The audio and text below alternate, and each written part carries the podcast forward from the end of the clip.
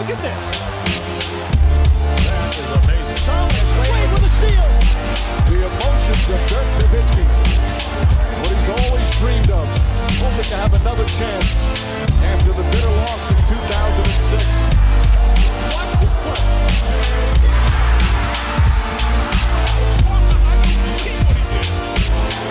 That is amazing. Hallo und willkommen zu Gut Next, dem deutschen Basketball-Podcast im Internet. Mein Name ist Amri Vogt und ich begrüße euch zur neuen Folge unseres kleinen, aber feinen Basketball-Hörspiels. Heute mit der Rapid Reaction am 25.08.2020. Rapid Reaction Nummer 16 ist das und die wird präsentiert von allen Supportern. Entweder denen, die sich auf gutnext.de registrieren und da supporten oder die bei patreon.com slash drehvogt supporten. Jeder gibt so viel wie er mag für dieses kleine, aber feine Basketballspiel. Ab 8 Euro im Monat gibt es am Ende der Saison dann immer ein T-Shirt, designt extra für die jeweilige Saison. Oder wer sogar mehr als 25 Euro gibt, der kriegt am Ende noch eine kleine Goodiebox mit Büchern etc. pp. Kommen wir zu den News des Tages, den News der Nacht. Die Oklahoma City Thunder haben ausgeglichen. 2 zu 2 steht es in der Serie gegen Houston, 117 zu 114. Der Erfolg der Thunder vergangene Nacht. Dabei trafen die Rockets ihre ersten acht Dreier im dritten Viertel, lagen schon mit 15 vor. James Harden 32, 8 und 15. Die Rockets mit 58 Dreierversuchen, das ist neuer Playoff-Rekord. Aber bei den Thunder Dennis Schröder hat brilliert, 30 Punkte, Playoff-Karriere, Bestwert für ihn.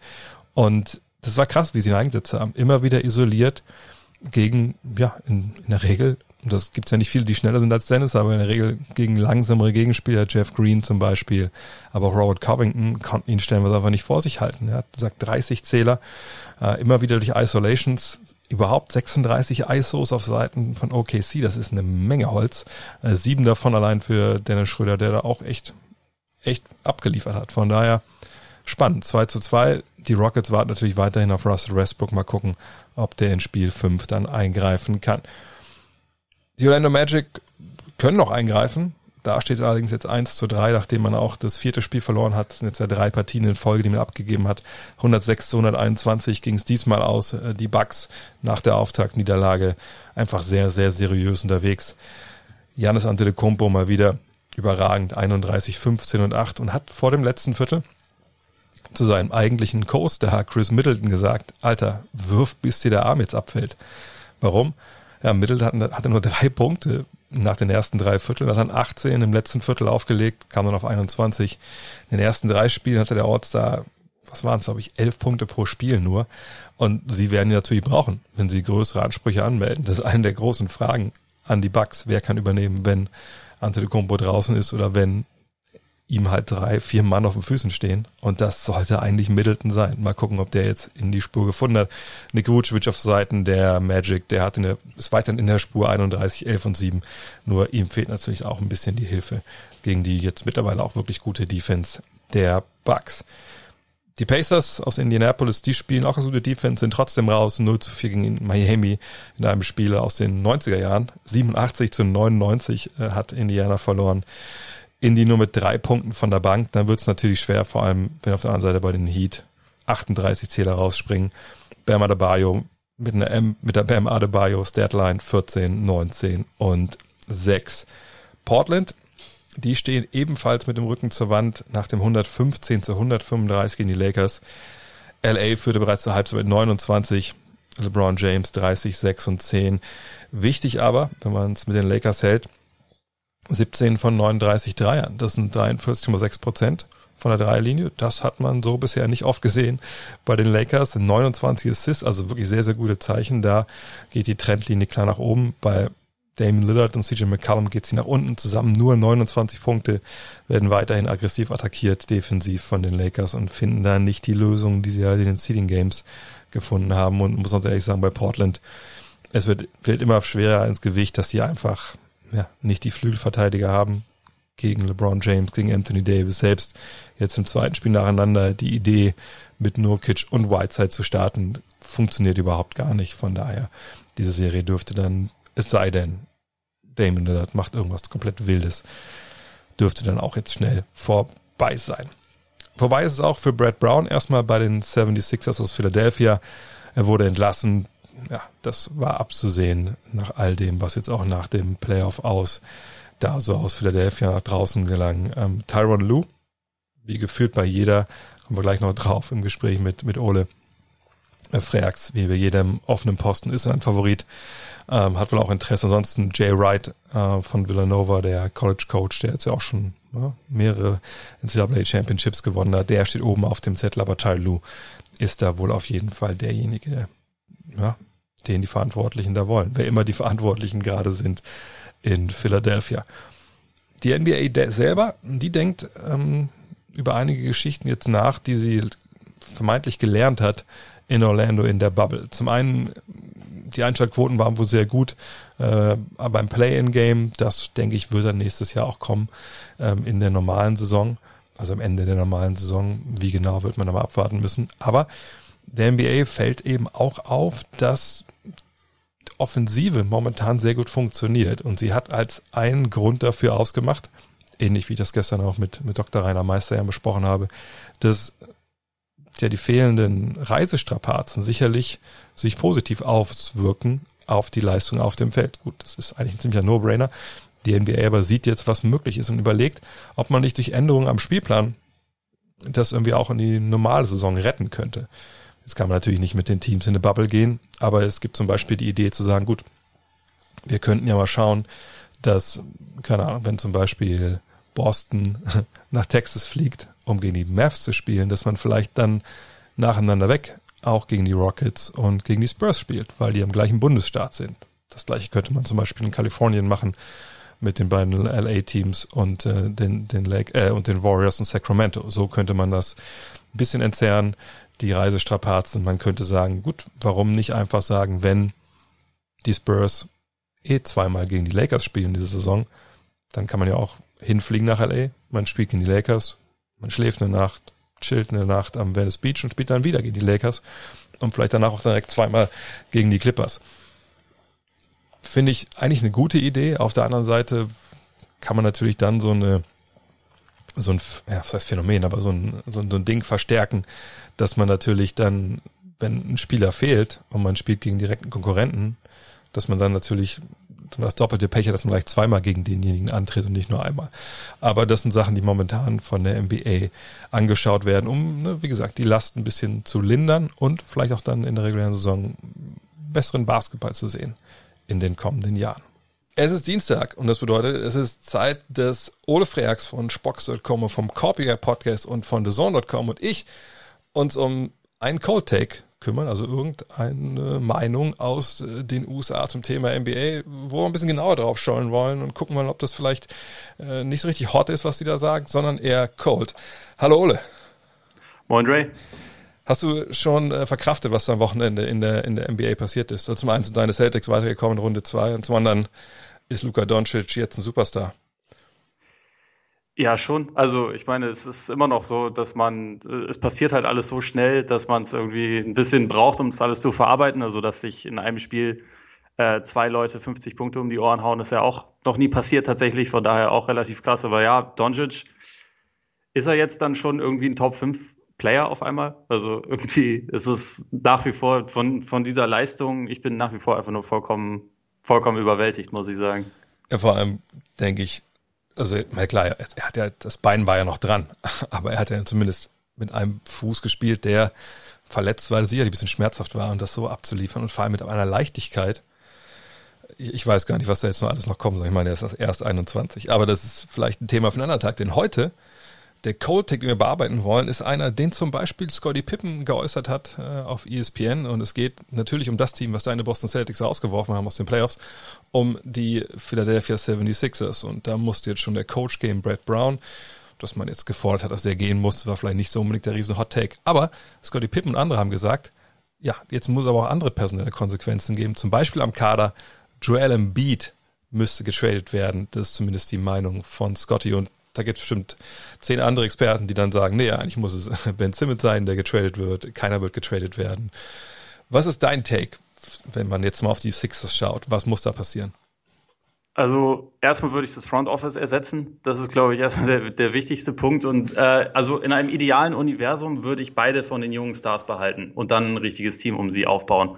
Also eins mit einem Pick-and-Roll-Ballhändler und drei Leuten, die werfen können. Das Problem ist, dazu sind die Sixers nicht in der Lage. Das hat man in den letzten Jahren ziemlich eindrucksvoll gesehen, dass sie auch nicht erkannt haben, dass man das so machen sollte, wenn man diese beiden Spieler hat. Und jetzt sind sie ja in einer Situation, wo sie eigentlich kaum noch Spielraum haben, wenn sie nicht einen der beiden abgeben. Und deswegen bin ich jetzt auch an einem Punkt, wo ich denke, okay, vielleicht holen sie einen neuen Coach ran, der da irgendeinen Ansatz findet. Die Wahrscheinlichkeit ist aber, spricht eher dagegen, weil der Kader wird dadurch nicht besser, dass ein neuer Coach da ist. Der kann vielleicht an Stellschrauben was verändern, aber der wird dieses grundsätzliche Problem wahrscheinlich nicht unbedingt lösen, dass sich da im Prinzip vier Spieler um zwei Positionen kloppen, mehr oder weniger. Also wenn man, wenn man das ganz simpel ausdrückt. Und dann bin ich tendenziell eher auch bei Scotty Pippen, dass ich sage, ich würde Embiid eher abgeben als Simmons, wenn ich einen von beiden abgeben muss. Trotz der Angst, dass Embiid dann irgendwo hinkommt, wo er Professionalität lernt, wo er an seiner Kondition arbeitet, wütend ist und dann halt komplett eskaliert, weil die Chance sehe ich. Ähm, ich habe insgesamt aber trotzdem bei Simmons ein kleines bisschen weniger Bedenken. Also weil ich halt einerseits sehe, Simmons ist der jüngere Spieler, Simmons ist wenn er spielt, immer motiviert. Also da muss ich mir keine Sorgen drum machen, ob der jetzt irgendwie mit der mit voller Pulle antritt oder so, wie das bei Embiid leider immer wieder ist. Also wenn man jetzt auch die, die Serie gegen die Celtics gesehen hat, die, die nackten Zahlen waren ja im Endeffekt okay, aber jedes Mal war er in der zweiten Halbzeit K.O. Jedes Mal ist, ist ihm irgendwie die Effizienz komplett flöten gegangen. Und deswegen halte ich Simmons für die etwas sicherere Wette. Oder wie siehst du das? Es ist halt eine super schwierige Frage. Ähm, auf der einen Seite gebe ich dir vollkommen recht. Wenn Embiid, keine Ahnung, er kommt zu irgendeiner Franchise, wo da vielleicht, ich will nicht sagen, dass mehr Stabilität, aber weißt du, wo du ein gutes Front Office hast, wo er hinkommt mit, mit Anführern, auch im Team, die ihn so ein bisschen zur Seite nehmen. Ich weiß nicht, ob sie das in Philly hatten bisher unbedingt so jedes Jahr, ne, weil es natürlich eine Mannschaft war, die kam aus dem Prozess.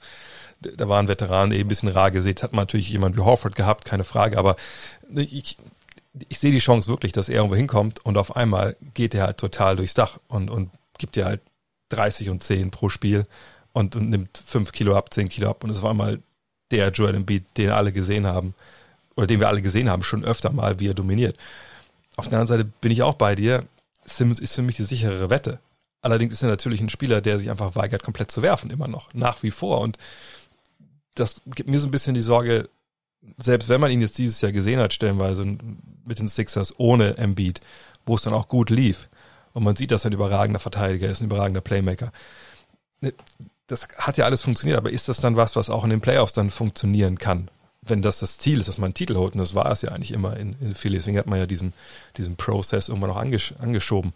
Dann frage ich mich, was wiegt jetzt mehr? Die Tatsache, dass der eine sich weigert, modernen Basketball zu spielen, zumindest in diesem einen Aspekt, oder dass der andere bisher einfach noch ein bisschen unreif ist und ähm, ja, und vielleicht auch, muss man auch sagen, vielleicht auch ein ziemlich, also ich will nicht sagen verletzungsanfällig, aber er hat natürlich, seit er jetzt in die NBA kam, hat er zwei Jahre gar nicht gespielt. Gut, da kann man jetzt nichts für.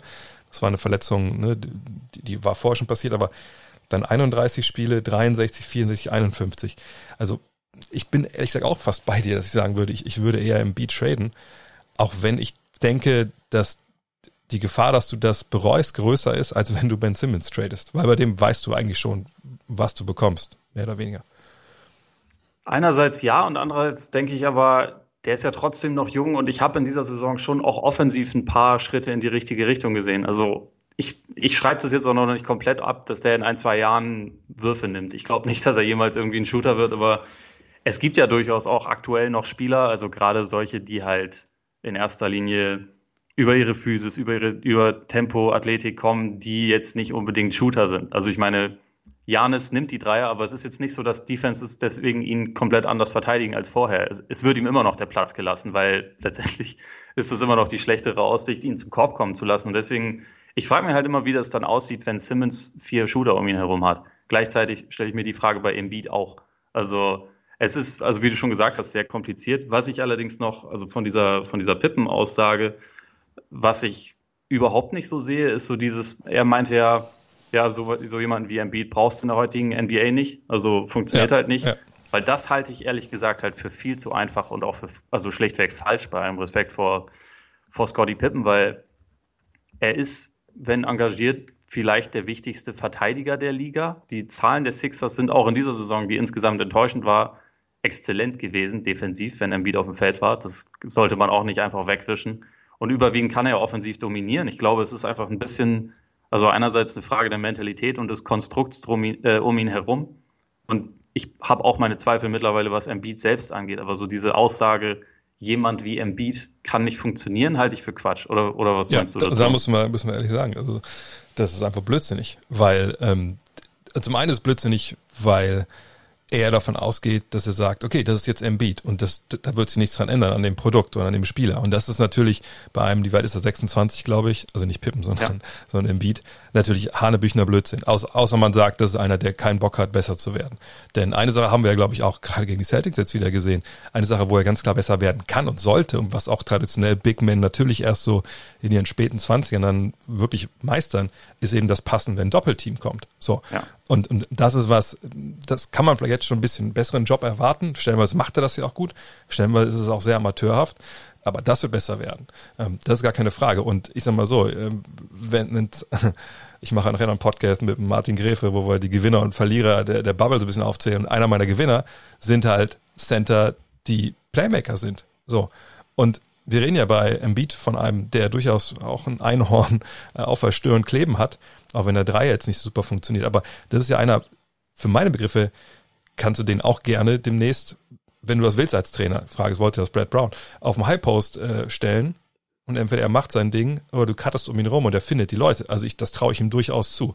Und wenn du, glaube ich, das dann siehst, wenn er seinen Job dann mal so interpretiert oder der Job für ihn so interpretiert wird, dann ist er ein Center, es ist natürlich nicht so wie Jokic, dass er jeden Pass dann anbringt, aber dann ist er ein Center, der funktionieren kann, der richtig gut funktionieren kann. Und wenn du ihm da auch ein bisschen Seriosität einimpfst, dann ist das einer, den du vielleicht auch super schwer kontern kannst. Ich meine, ich gebe Pippen recht, wenn er sagt, gut, defensiv, ne, du musst natürlich schon einen Bigman eigentlich haben, der so ein bisschen Pick and Roll mitverteidigen kann, oder du musst das Team drumherum haben, aber das ist ja nicht das Problem von Joel Embiid in erster Linie, das ist ein Problem vom, vom Trainer und vom Management. Und, und da sehe ich eher das Problem als, als bei Embiid selber.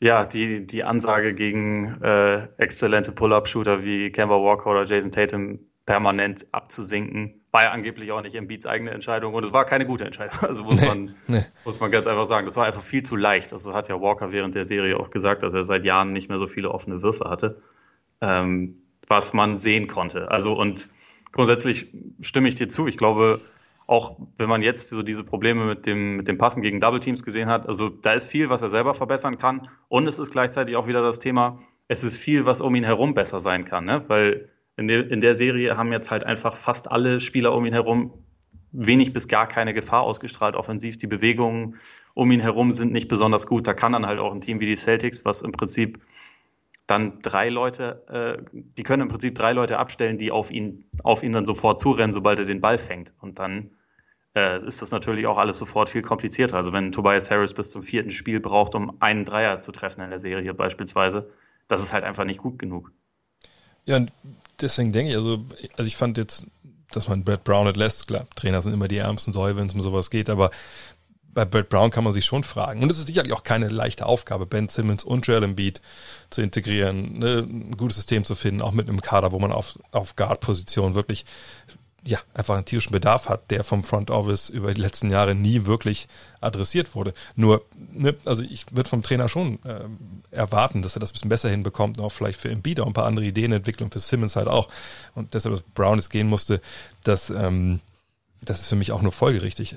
Ich bin relativ sicher, dass es keinen Trade geben wird, weil man eben einen neuen Trainer verpflichtet. Tyron Lewis jetzt ja wohl einer der heißesten Kandidaten, wie auf jeden Job momentan in ja. der NBA da offen ist. Wurde Jason Kidd auch schon reingeworfen? Wahrscheinlich dann auch Bestimmt, relativ oder? bald, damit er Ben Simmons werfen, äh, beibringen kann, wie ohne Wurf, Wurf dann trotzdem zu einem brauchbaren Spieler wird.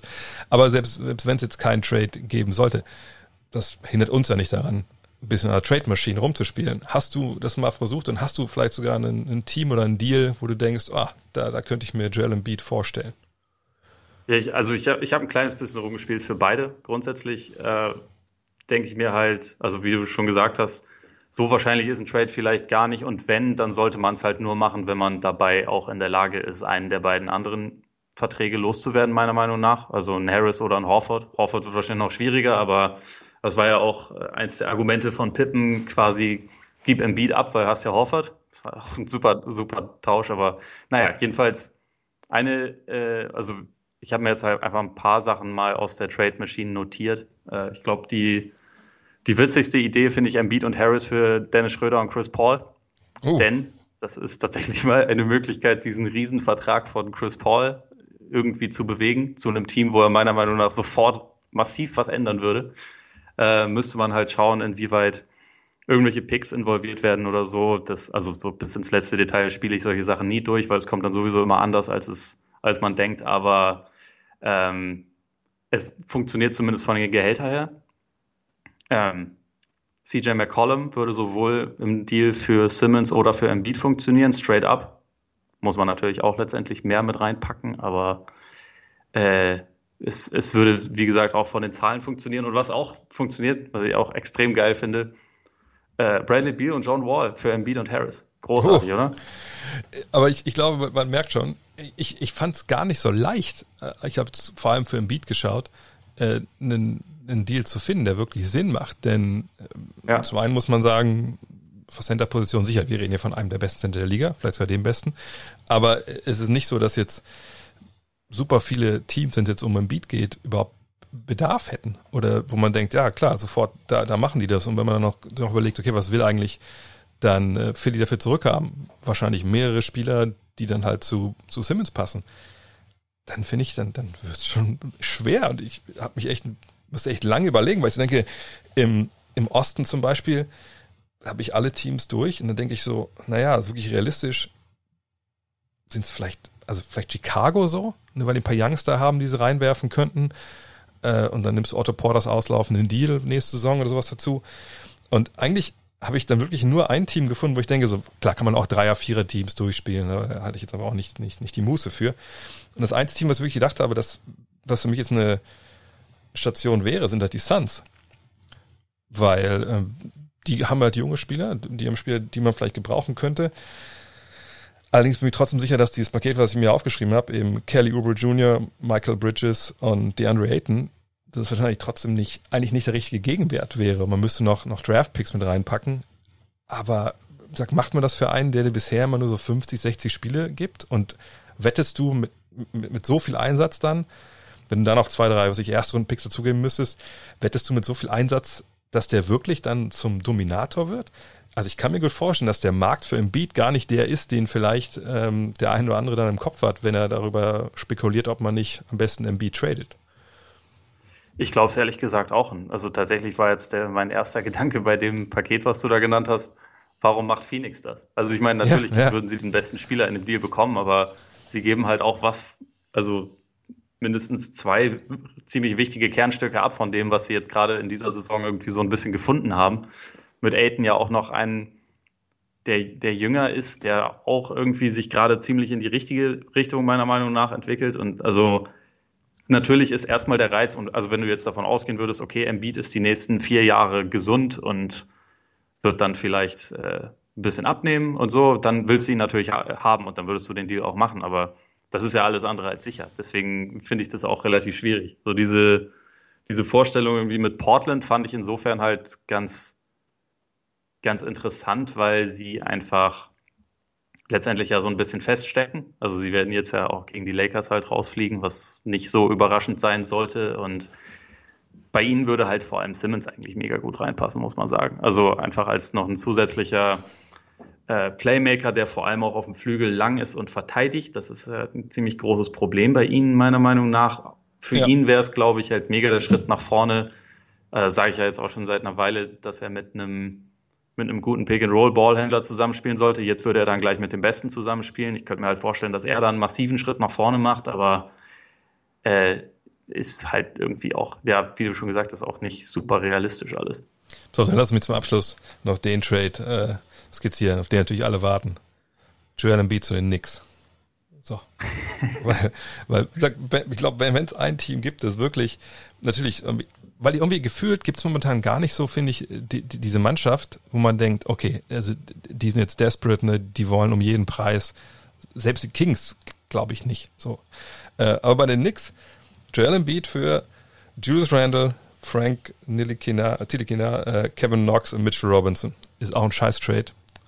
Aber, das kann man wohl sagen. ist auch ein scheiß Trade, aber echt viel mehr, viel mehr einfach nicht ein.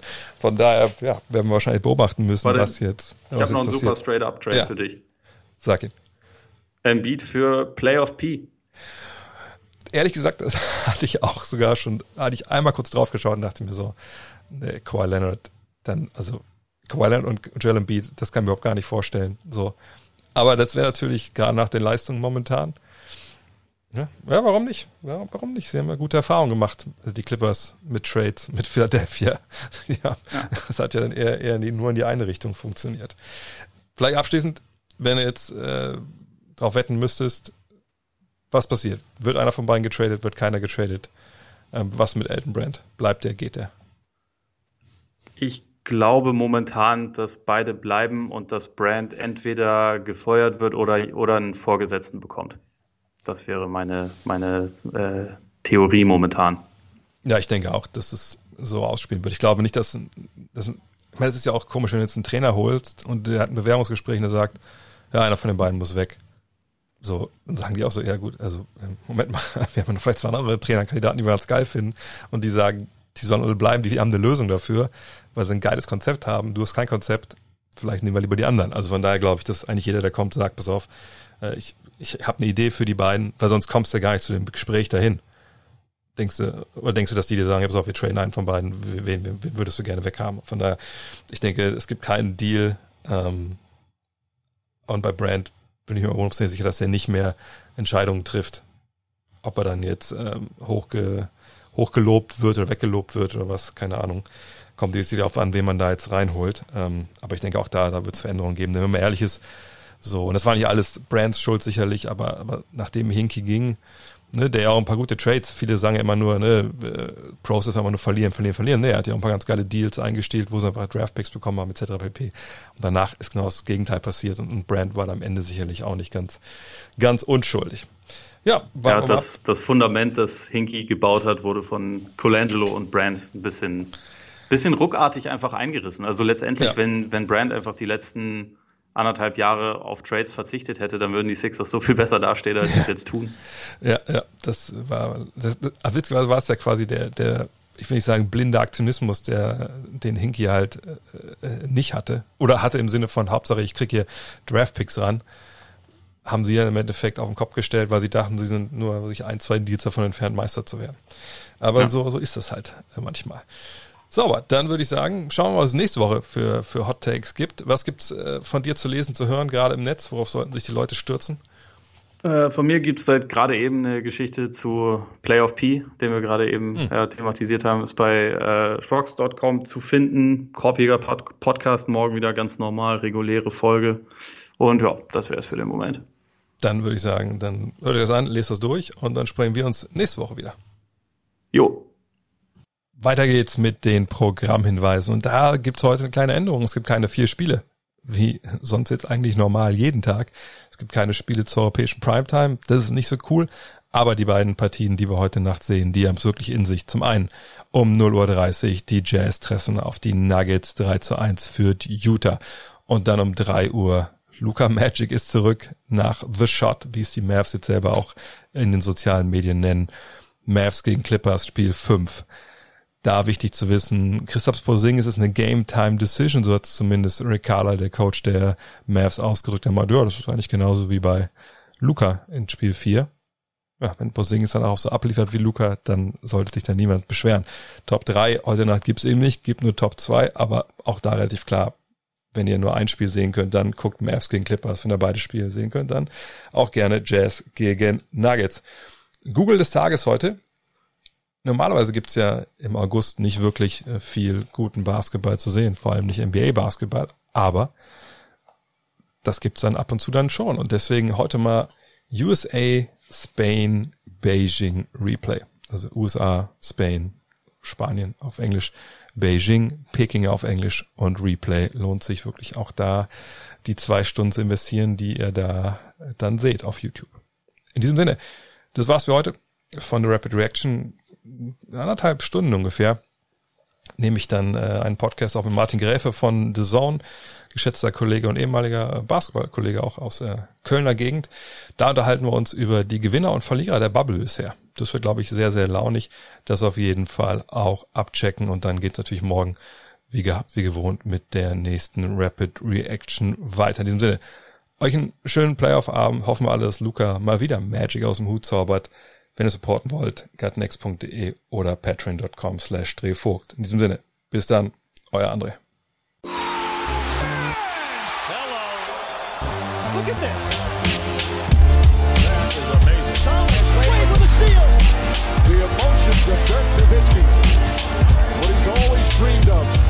Have another chance after the bitter loss in 2006.